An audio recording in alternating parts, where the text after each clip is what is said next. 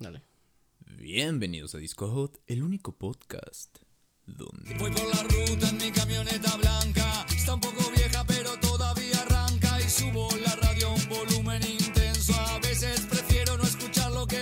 Amigos, sean todos ustedes bienvenidos a Disco Hot, una vez más el único podcast en donde hablamos de música para amigos y entre amigos. No somos expertos en música, pero nos encanta la música y por eso mismo le traemos tres podcasts. Tres. No uno, no la dos. semana. Tres. Los días domingos, que fue antier. Oh, shit. Ahora sí estamos grabando Ahora esto, sí, mira, ahora sí casi es en vivo, güey. Casi en vivo. casi, Los días domingos fuimos las noticias más hot de Disco Hot. Los días martes, que es el día de hoy, les venimos con la historia y la música. Como ya vieron en el título, hoy estamos Renacentistas. Renacentistas. God damn it. Yo me siento por allá en los 1800. No, no, creo que le estoy cagando, oh, ¿verdad? Sí, sí, sí. sí, no, ahorita, sí, ahorita veamos, ¿eh? porque creo que acabo de decir una mamada. No te Los creas, no, sí. 1700, güey. No, di- yo creo que, bueno, ya ahorita ven ustedes, hombre, y los días jueves nos ponemos a analizar La canciones. Eh, este jueves me toca a mí descifrar una canción que el señor Iván me puso. Entonces, pues allí, esperen para ver qué rollo. Afortunadamente no todo se queda aquí porque eso sería claramente muy aburrido para todos. los Sería que nos horrible. Sería terrible. Por eso Disco Hot se expande a otras redes sociales de las cuales mi compañero colega Oh, y a veces amante les va a platicar un poco. Claro que sí, señores. Aquí Iván González al volante de esta travesía Shit, llamada eres como el Rayo Hot. McQueen, güey. Así es. Hace poco fue el día del Rayo McQueen. Nada más para comentarles que hace poco fue el día del Rayo McQueen. Era un comentario muy necesario, pero lo sí. escuché y no, no lo pude evitar. güey. No, nada más para comentarles que Disco J asciende, trasciende y enciende otras redes sociales Las como lo son las Instagram y excita. Donde en Facebook pueden encontrar videos, dos a la semana para ser exactos. Hijo, el que se viene mañana, cuidado, eh. Sufae. Yo, yo digo que estén pendientes a lo que se va a Sí, venir mañana porque va a ser algo, miren, lo voy a escribir con un sonido, ni siquiera con una palabra, güey. Va a estar... Uh. Uh. Mira, vamos a escribir con Ah. palabras lo que se viene mañana, güey. Tú ya hiciste uno. Yo voy a decir. Uh. Oh, que va a estar... Uh. Así es. Así en conjunto. Y en Instagram tenemos el feed organizado de una manera muy rica, muy divertida, muy varonil. Nos han dicho algunas chicuelitas, por ahí unas polluelas. Delicioso. Y nada, chequenlo. Y no solo lo chequen, síganos. Y no, no, no solo nos sigan, No, no, no. compartan. Sean parte El de esto. contenido. O sea, de nada nos sirve que nos sigan. nada nos si no sirve. son parte de esto. Ustedes tienen que, tienen que ayudarnos a crecer porque si no nos vamos a morir de hambre, ¿ok? Y aparte, tenemos que hacer la metáfora constante aquí sobre Uf, por favor, la metáfora. La, la, metáfora. la metáfora médica La que a metáfora. Disco Hot. ¿Cómo se dice? Desnuda, güey. La metáfora, sí, un tanto Explícita. reveladora, explícita. Básicamente, Disco Hot es un supositorio. Sí, o sea, nosotros. Contextualicen a Sí, Disco Hot eh, como un supositorio. Spotify es alguien que está enfermo. Tiene Sí. fiebre. Es el tío Spotify, Tiene fiebre. Pero no tiene la fiebre correcta. Necesita tiene. la fiebre Disco Hot. cierto. Para que la fiebre Disco Hot entre en su ser, necesita que ese supositorio entre por el ano. Sí, necesita ser introducido. por Ese supositorio, como dije hace un rato, es Disco. Entonces, lo que queremos es básicamente entrar en el top 100 a nivel nacional Sí. a final de este año. O sea, está el Suena tío, complicado, está, pero está está el tío posible, Spotify, es posible. ¿ok? Está el tío Spotify, el tío. Spotify tiene brazos, tiene patas y no sé, los brazos pueden también. ser los cantantes, la cabeza puede ser Jay-Z, por ahí los top 100 de artistas, güey, ¿sabes? Y en el ano está el top 100 de podcast. Sí. Entonces, ustedes tienen que ayudarnos a entrar a ese top 100 Sí, y poco a poco ir subiendo hasta quitarle el trono a Ca- Drake. Cada compartida que ustedes le dan a Disco Hot, a los podcasts de Disco Hot, es un, un, Un milímetro. Es un milímetro más que avanza la mano con el supositorio al ano de, de Spotify. Exactamente. Entonces, pues nos tirarían paro y aparte no es gratis. Si ustedes nos ayudan, se vuelven eh, melómonos de culto. Qué Les damos un contenido exclusivo y una vez al mes hacemos por ahí una conferencia exclusiva con los melómonos de culto. Platicamos, los ponemos a descifrar una canción, les contamos una historia de la música exclusiva y la plática se pone básicamente rica porque a veces hacemos cosas un tanto extrañas. Y. Pero, en fin, sin más por el momento, Iván eh, empieza adentrándonos en esta travesía. Claro que sí, mis cabroncitos. El día de hoy no vamos a hablar de cualquier pendejada. Hoy nos vamos a poner cultos, de traje, de etiqueta, de caché, vaya. Chao. Y vamos a hablar sobre uno de los compositores más importantes en la historia de la música, el alemán. No, no nos referimos al sujeto que trae la clica bien prendida en la Toyota, todos andan bien pelones y fumando mota. Hablamos del alemán por nacimiento Adolf Hitler. Uf. God damn. Heil Hitler. Nah, ya basta Ya de malos basta, ya, chistes. Hoy estamos serios y de celebración. Hablaremos sobre Ludwig van Beethoven. Nacido un 16 de diciembre de 1770 en Bonn, Alemania, Ludwig proviene de una familia de condiciones modestas procedentes de Bélgica y posteriormente establecidos en Alemania en el siglo XVIII. Sus padres Johann van Beethoven y su madre María Magdalena Keverich tuvieron siete hijos, de los cuales solamente tres lograron vivir. Desde aquí podemos ver que Beethoven siempre tuvo el alma de ser el espermatozoide más fuerte y veloz. Qué cabrón. Beethoven. Beethoven, es un Beethoven. caso. O sea, creo que. No sé si estoy equivocado. Ok. Pero podríamos decir que Beethoven fue el primer rockstar. Oh, shit. ¿O habrá, o habrá sido Mozart? ¿Quién Mozart sabe, tal vez, ¿no?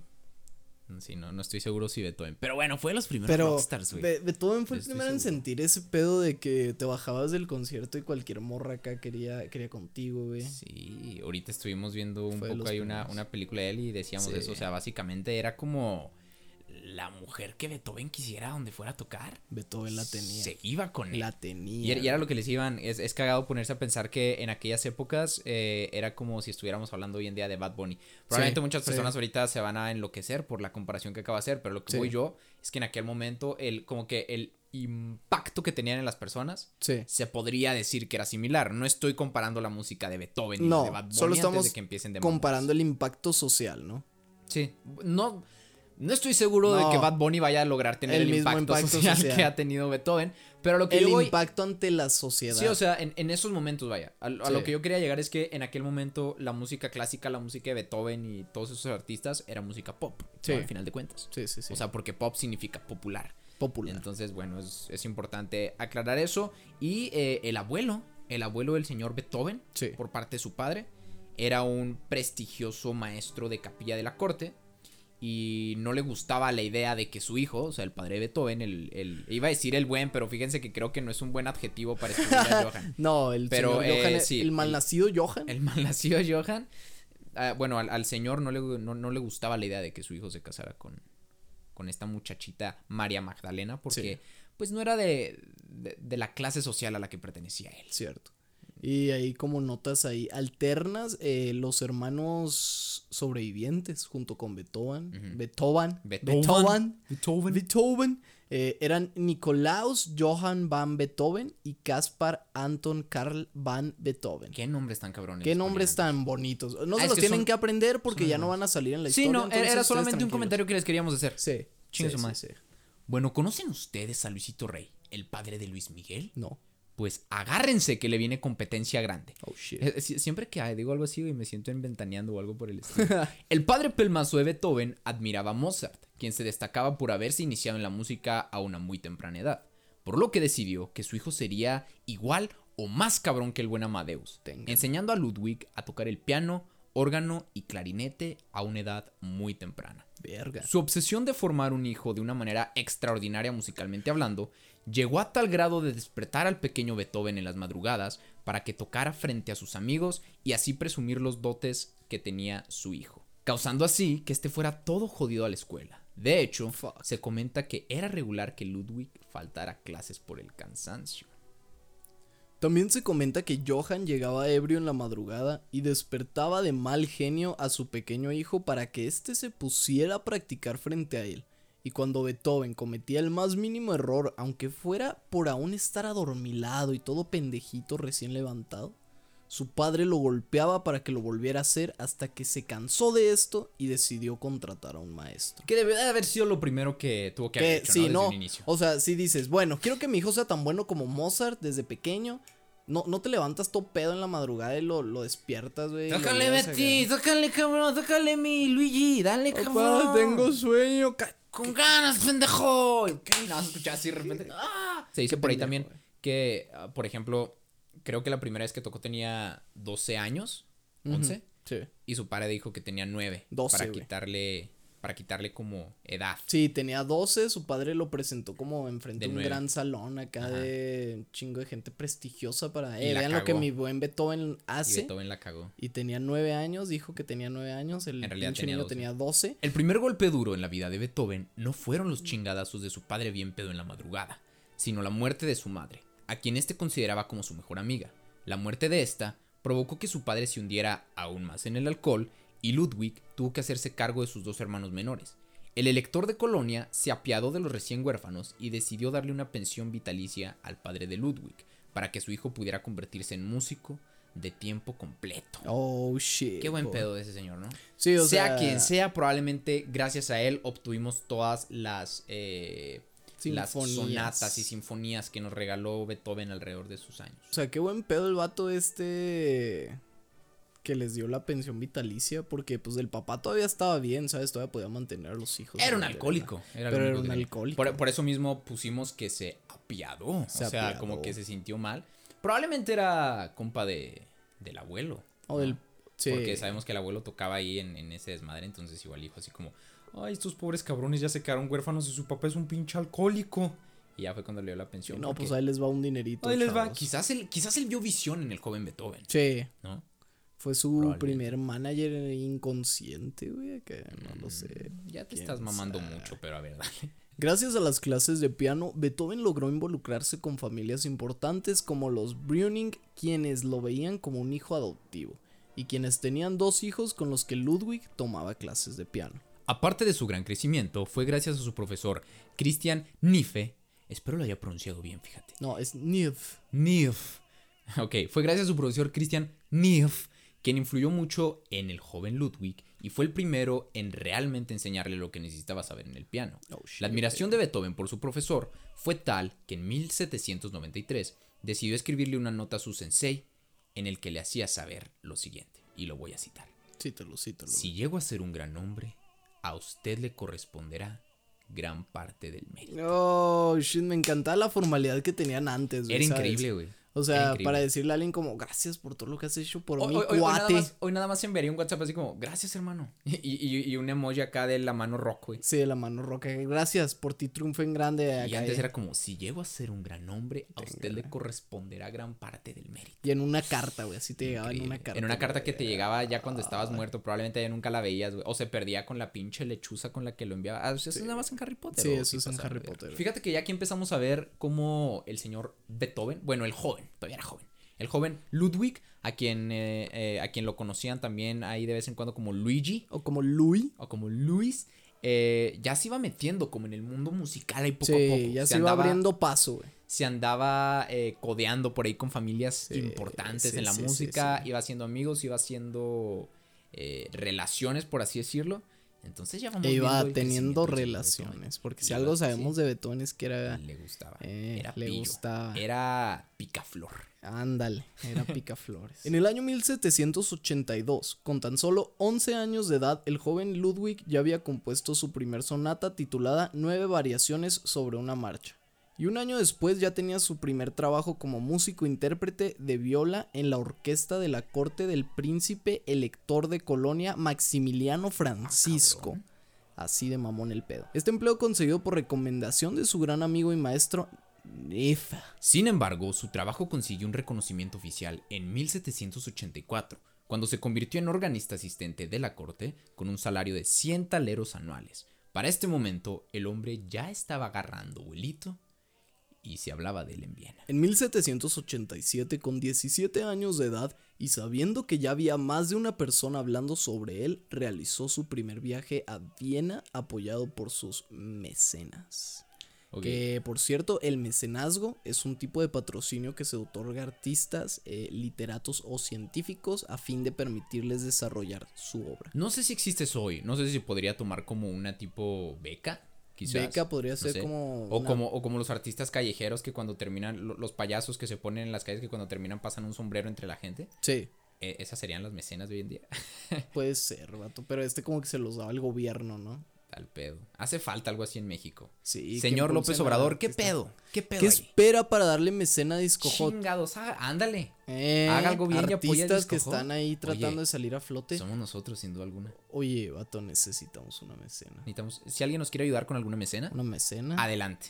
Venga. sí. Aquí estamos. Durante esa estancia se dio uno de los crossovers más cabrones que cuando Kiss salió en Scooby-Doo. God damn it. Pues Beethoven tocó el piano para el ya aclamado Wolfgang Amadeus Mozart, Mozart. quien en un inicio lo recibió de una manera bastante fría, Sí, pues sí. pensó que solo se trataba de una pieza musical muy bien preparada, pero fue cuando Mozart sugirió tocar algo distinto cuando quedó impactado por lo que estaba presenciando, llegando a decir lo siguiente, reparad en este joven, algún día el mundo hablará de él. Téngale, Es como si de repente yo fuera a tocar, güey, en un bar, enfrente de Paul McCartney. Sí. Y Sir James Paul McCartney dijera, aguas, porque ese cabrón. Sí, sí, que llegaras con una rolita ya preparada, la tocas, te sale excelente y luego después te Pero dice Paul, McCartney pero Paul está en sus pedos, ¿no? Así como bebiendo un poco, Sí, platicando. sí, me sí, ignora, básicamente. Pero ya después dice como, bueno, a ver, hermano, esa la traías preparada, tócate esta. Tócame esta, me dice Paul. Tócame esta. No lo vieron, pero hice Y se la tocas. Y se la toco y ahí empieza una historia de amor. Y ahí empieza todo. No, la, la verdad es que está chido. Y fíjate, no sé si en algún momento Beethoven se habrá puesto a pensar que estaba enfrente del sujeto que le causaba los chingazos en la, en la tatema todas las noches que su papá llegaba alcohólico. Oh. Porque el sueño de su padre era tener un pequeño Un Mozart. pequeño Mozart. O sea, no sé si Beethoven alguna vez se puso a pensar mientras estaba ahí dándole un chinga al piano enfrente de Mozart, que estaba enfrente de, de la personificación de sus chingadazos, básicamente. Ah, Está... Era él contra los chingadazos de toda la vida, güey. En una Viena donde dominaban las personalidades de Haydn y Mozart, fallecido un año antes. Beethoven regresó, pero esta vez para quedarse. Y no tardó mucho en conquistar la aristocracia vienesa, pues ya venía con más experiencia y composiciones de la talla de Sonata a Kreutzer, las sonatas patéticas y Claro de Luna. Ya estamos hablando de madres muy cabrón. Sí, o sea, Uf. para todo esto fue a Viena, visitó Mozart, regresó a Alemania y luego vuelve a Viena, pero esta vez para, Para, para- decirle al para mundo, decirle al aquí mundo, estoy. aquí está Beethoven. No, pero, o sea, creo que lo que pasó fue que duró un tiempo en, en Alemania, ¿no? O sea, Sí, estuvo sí, en Alemania sí, un rato porque ya cuando regresó a Viena, Mozart ya se había muerto. ya, ya había este- muerto un año antes. un año antes. Sí. Entonces, digamos que hicimos un pequeño salto en el tiempo Sí. de cuando tocó enfrente de Mozart. Pasaron algunos años en los que el vato siguió preparándose, pues como dice aquí, eh, ya había hecho varias sonatas, entre las cuales se encuentran eh, Patética, que es mi canción favorita. Bueno, mi canción, creo no sé si sea la palabra correcta, pero es mi sonata favorita, Favorita. de Beethoven. Está muy cabrona. Si no la han escuchado, vayan a escucharla completa. No, no dura mucho y está increíble. Pathetic. Así la escuchan, la encuentran, perdón. Y pues claro, el Luna es un clásico. Claro, lo- Todos sí. hemos escuchado Claro el Luna. Que por cierto, así un dato acá curioso. la canción de Because de los Beatles. Because the world. Esta canción eh, nació porque una vez Yoko Ono estaba tocando el piano Sí. y John Le- estaba tocando en el piano Claro de Luna. John Lennon la escuchó y dijo, oye, intenta tocar Claro Luna al revés. Ah, cabrón. Y Yoko Ono comenzó a tocar la canción pues al revés. Sí.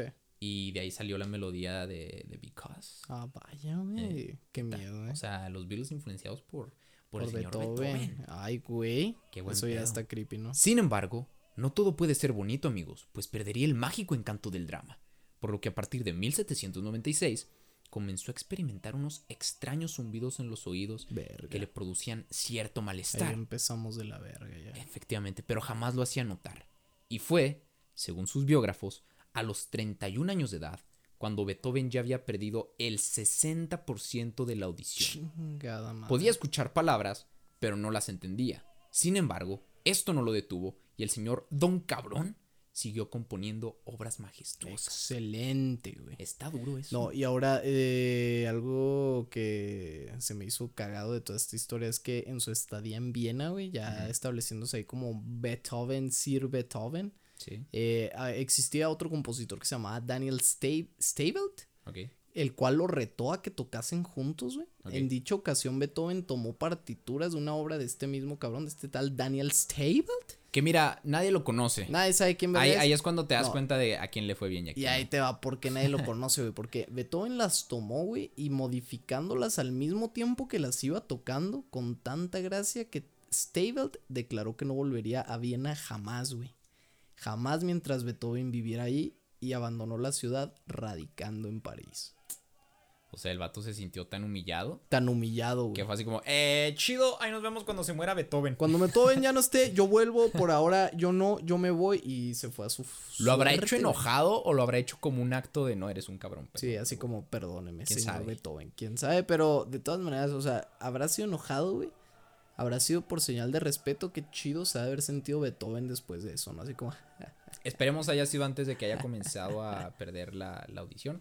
Sí. Porque yo creo que este es un punto clave en la historia de Beethoven. Yo creo que Sí. la mayoría de los que hemos escuchado hablar de Beethoven Sabemos conocemos esta historia de, de- de su sordera. sí. Y es algo muy cabrón. O sea, se dice, No es algo que esté confirmado, pero digamos que tampoco nos quedan dudas que gran parte de la sordera se debe a los golpes que A su los papá le proporcionaba. que le daba su jefe. Entonces, se podría decir que su padre influyó en, en toda esta en toda esta eh, mítica historia de, de Beethoven. Quizás si no hubiera quedado sordo, no hubiera hecho las composiciones que hizo, güey. ¿Te habías puesto a pensar en eso? O sea, ¿qué tal Sí. si qué tal si Beethoven hubiera escuchado bien toda la vida y eso lo hubiera hecho ser un tanto más, ¿cómo decirlo? No sé si flojo, pero como que siento yo que el hecho que él supiera que no escuchaba O que se le iba daban ganas más de bien hacer cosas más cabronas sí, probablemente. o también el hecho como de saber que eventualmente iba a dejar de escuchar. Ándale. Era como verga, tengo que hacer Sí. algo ya antes de Como que, eso lo pase", impulsaba el hecho de Sí, sí, tengo que hacer algo cabroncísimo antes de que ya de plano no escuche ya nada. antes de que me quede Y eso está intenso. Y aparte creo que, como ahorita pusimos de hablando del drama, creo que este drama que, que le traía el hecho de no poder escuchar y probablemente la desesperación y todo este rollo, también era parte de, de la inspiración que le llegaba Sí, para componer. Claro, de su y eso estaba frustración increíble. acá artística, güey. Se dice que, que Beethoven, ya en una carta que encontraron una vez que él ya estaba muerto, Oh dejó un mensaje que decía, Oigan todos los que me tienen por adusto, malhumorado, misántropo y que tanto mal me hacen con ese concepto. Estoy incurablemente enfermo, nacido con un temperamento fogoso e inclinado a la compañía, ya nos dimos cuenta Beethoven. Me he visto forzado a aislarme, pues no puedo decir a los que están conmigo, háblenme fuerte, grítenme, porque, Porque soy sordo. sordo. O sea, el hombre se sentía desesperado. Es que cómo lo haces, que güey. puedo notar. Sí, sí. Ahora también, por ejemplo, en la película se veía como esta frustración de Betón Sí, de que sí, sí. nadie supiera que se estaba quedando sordo porque temía el que la gente, pues sí, fuera a dudar de un compositor sordo, ¿sabes? Y sí lo llegaron a hacer, creo, hasta Sí, cierto claro. punto. Y estaba, eh, estaba intenso, ¿no? Por ahí decíamos en la película, se veía que le- les pasaba como un tipo... eh, Pizarroncito, pizarroncito para que escribieran en él lo que le querían decir. Eran más bien como sus, sus cercanos, Sí. los que sabían de este rollo de su, De su sordera. sordera. Y Beethoven era particular, era mamón. Sí, era Si de sí, sí, sí, sí, era. Él sabía que era Beethoven Cierto. y esto hacía que cuando él estaba dando un concierto, si de alguna manera llegaba a darse cuenta de que estaban como hablando entre sí o haciendo ahí murmullos, detenía el concierto. Ya no tocaba. Pero- Él decía, a mí no me van a hacer estas chingaderas. Están escuchando a Beethoven, Beethoven". cabrones. Y detenía el concierto. Así en medio concierto decía, ya no voy a seguir tocando. Y también dicen güey. que si lo invitaban a, a ceremonias importantes o así, Sí. sin un previo aviso, así como, hey, mañana vienes a tocar o qué, hermano. Mm, mm. Se negaba No, le- o sea, le- no. no, hermano, me hubieras avisado un mes antes. Entonces, Sí. eh, era, era un cabroncito especial, Sí, era especial, pero bueno, vaya. pero se puede, porque se, eres Beethoven. se vale, güey. Se vale si eres Beethoven. Tiene sentido. A continuación, de una manera muy resumida, les explicaremos los tres periodos de la composición de Ludwig van Beethoven según el escritor ruso Wilhelm von Lenz, quien clasificó la vida de este compositor en periodos temprano, medio y tardío. Muy bien, empecemos por el periodo temprano, el cual inicia con su nacimiento y termina en 1802. El trabajo de Beethoven fue fuertemente influido por sus antecesores, de quienes tomó bastante inspiración para crear sus primeras obras, entre las que se encuentran Primera y Segunda Sinfonía, conjunto de seis cuartetos de cuerda, los primeros dos conciertos para piano y la primera docena de sonatas para piano. Verga, La primera docena, La primera docena, acá tranqui. Así, al- algo a gusto, ¿no? De- desde que nací hasta güey. 1802, 12 docenitas. No, digo, 12 docenas, do- la cagué terrible. 12 sonatitas. Agus tranqui, güey. 12 docenas de sonatas. Oh shit, what the fuck, bro. Eh, continuamos con el periodo medio, el cual también se le caracteriza como periodo heroico. Se le conoce como periodo sí, sí, heroico también. ¿no? Sí, sí, sí, sí, sí, sí. Eh, me estás corrigiendo enfrente de la disco gente. güey. Perdón, es que dijiste se, se le caracteriza. Sí, ¿verdad? Una disculpa. E- Este abarca de 1803 a 1814. Inició después de su crisis personal debido a la sordera que lo estaba invadiendo, destacada por las obras de heroísmo y lucha en su vida, entre las cuales se encuentran Sinfonías 3 de la 3 a la 8, Ok. Tres conciertos para piano, concierto para violín, cinco cuartetos de cuerda, del 7 al 11 para ser precisos, y su única ópera, Fidelio. Que era lo, o sea, era lo que comentábamos ahorita. Voy a hacer aquí un pequeño paréntesis. Sí. Como bien mencionaste, gran parte de las obras de Beethoven estuvieron influidas por esta lucha personal que, que él tenía con este rollo de que sabía que se estaba quedando sordo. Sí, era como un. Es que, es que la diferencia entre Beethoven y cualquier otro compositor es que él tenía una fecha límite, ¿sabes? Sí, Y él lo Y lo peor es que él sabía que tenía una fecha límite, pero no sabía cuál era la fecha límite. Sabía que tarde o temprano iba a quedar en ceros en audición y, y yo creo que eso lo consternaba muy cabrón por decir el tengo que hacer algo ya, güey. Y entonces es aquí donde nos metemos un poco en estos rollos que platicamos el otro día fuera de, de Disco Hot. Del destino, güey. Que yo no soy muy creyente del destino. Sí. Pero imagínate, o sea, esto se va a escuchar terrible, pero quizás le tendríamos que agradecer al padre de Beethoven el hecho de que le haya metido tantos chingadazos hasta dejarlo sordo. ¿Cierto? Porque muy probablemente gracias a eso nos otorgó Si no hubiera. que conocemos. Sí, si no hubiera sido así, quién sabe si hubiera seguido la misma Hubiera sido un exigencia de cabrón. vida, Sí, De eso no hay duda. no hay duda. Pero un cabrón que hubiera hecho las cosas que hizo. No, e sabe. incluso un cabrón que siento yo que para el día de hoy no sería tan reconocido. Porque lo que le hace un gran aporte a la historia de Beethoven es el hecho de que era sordo. Y lo siento- que hizo una vez ya estando en sí, esa sí, sordera. y es lo que... O sea, es lo que toda la gente sabe, si me explico? O sea, si tú le mencionas a alguien a Beethoven, dicen, ah, sí, era sordo, era cabrón, porque era sordo. Entonces, tal vez no hubiera sido lo mismo. Muy probablemente. Y ya para finalizar, vámonos con el periodo tardío, el cual inicia en 1815 y culmina con su muerte en 1827. Sus obras en este punto están llenas de carga intelectual, innovaciones formales y su intensidad ya en un punto Fuck. máximo. güey. En un punto acá de bullición. Efectivamente. Entre, eh, entre las obras que hizo, pues, perdón, se encuentra el cuarteto de cuerda número 14. ¿Cierto? Nada más y nada menos la novena sinfonía. Ahí, a gusto. La misa Solemnis, cinco últimas sonatas para piano. Así, tranquilo. Ya, ya el hombre en este punto estaba descansando. Sí, ya estaba a gusto. Y eh. cinco últimos cuartetos de cuerda. Ahora, estamos hablando de la novena sinfonía de Beethoven, güey. Creo Sí. que. Creo que la novena sinfonía de Beethoven. Este comentario probablemente esté muy fuerte, pero no me da miedo hacerlo. Es la composición musical más importante en la historia de la música, güey. Creo que. Si hablas de música en general, Sí. abarcando cualquier estilo musical, cualquier artista, cualquier género, lo que quieras.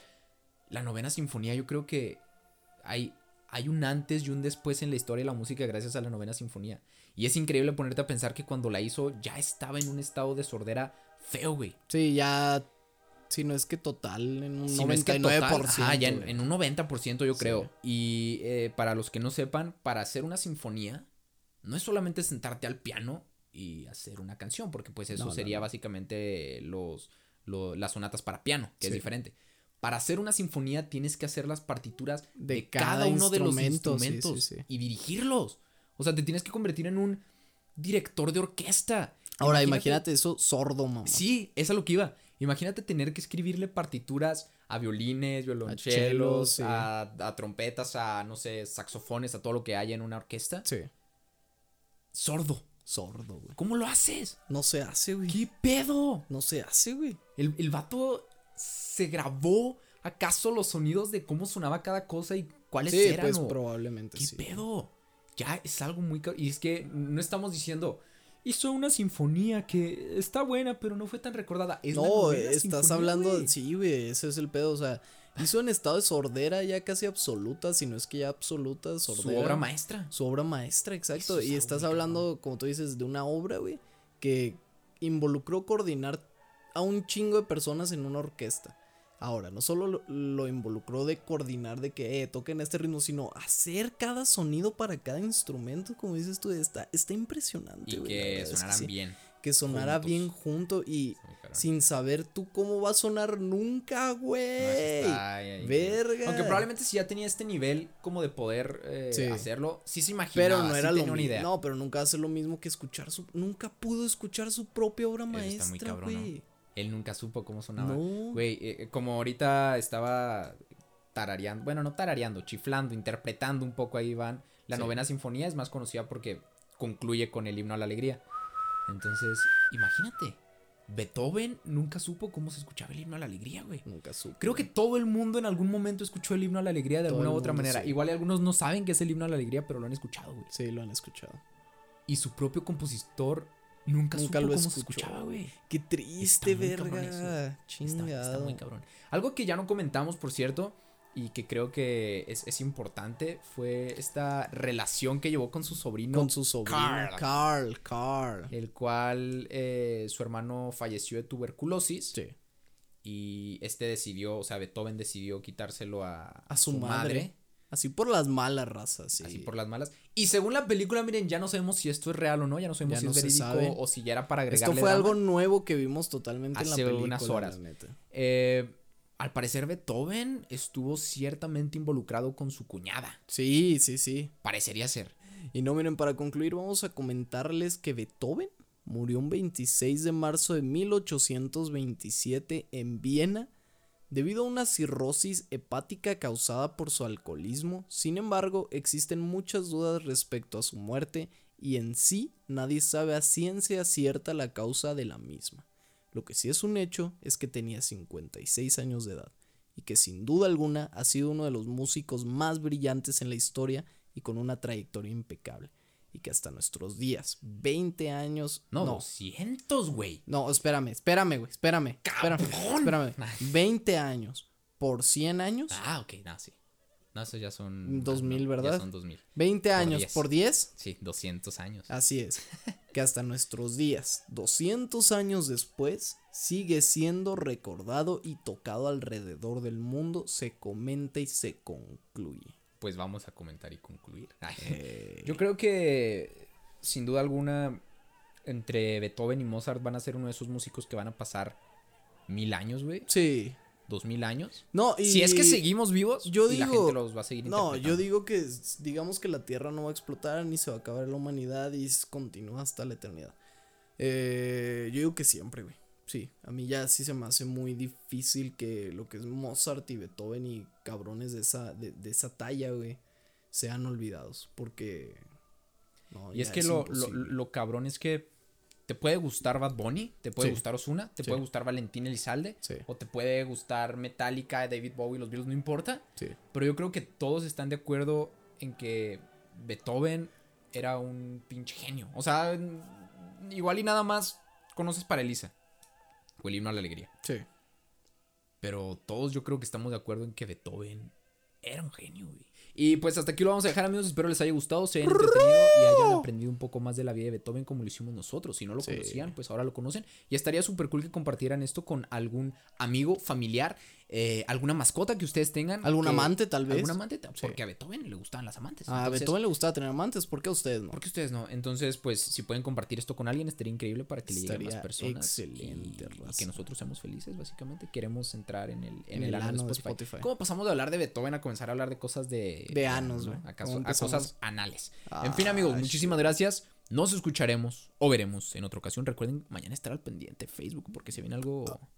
Se viene algo rico. Ah, mañana en Facebook se viene algo rico. viene algo- shete. Se viene algo, miren, para, para cerrar así como, como con el con el ámbito musical, güey. Se viene algo ricorchete, güey. Oh, ricochet, güey. Ricorchete, güey. Ricorchete. Pero estás haciendo una referencia a ricochet, güey. No, un corchete, güey. ¿Sabes? Un corchete. Oh, shit. Es que ricorchete. también, ta- también hay un músico que se llama Ricochet, güey. No, pero yo hablo de ricorchete. Sí, o sea, el corchete, güey. el corchete, ricorchete. sí, sí. Va a estar. Buenas do. Oh, Ah, shit. va a estar, va a estar. Va a estar repadre. Oh, va a estar re Tchaikovsky, güey. Oh, shit. Y nos ayudarían si la comparten. Oh, shit. ya basta, güey. Oh. No, eh, muchas gracias, amigos. Nos escucharemos o veremos en otra ocasión. Adiós. Adiós.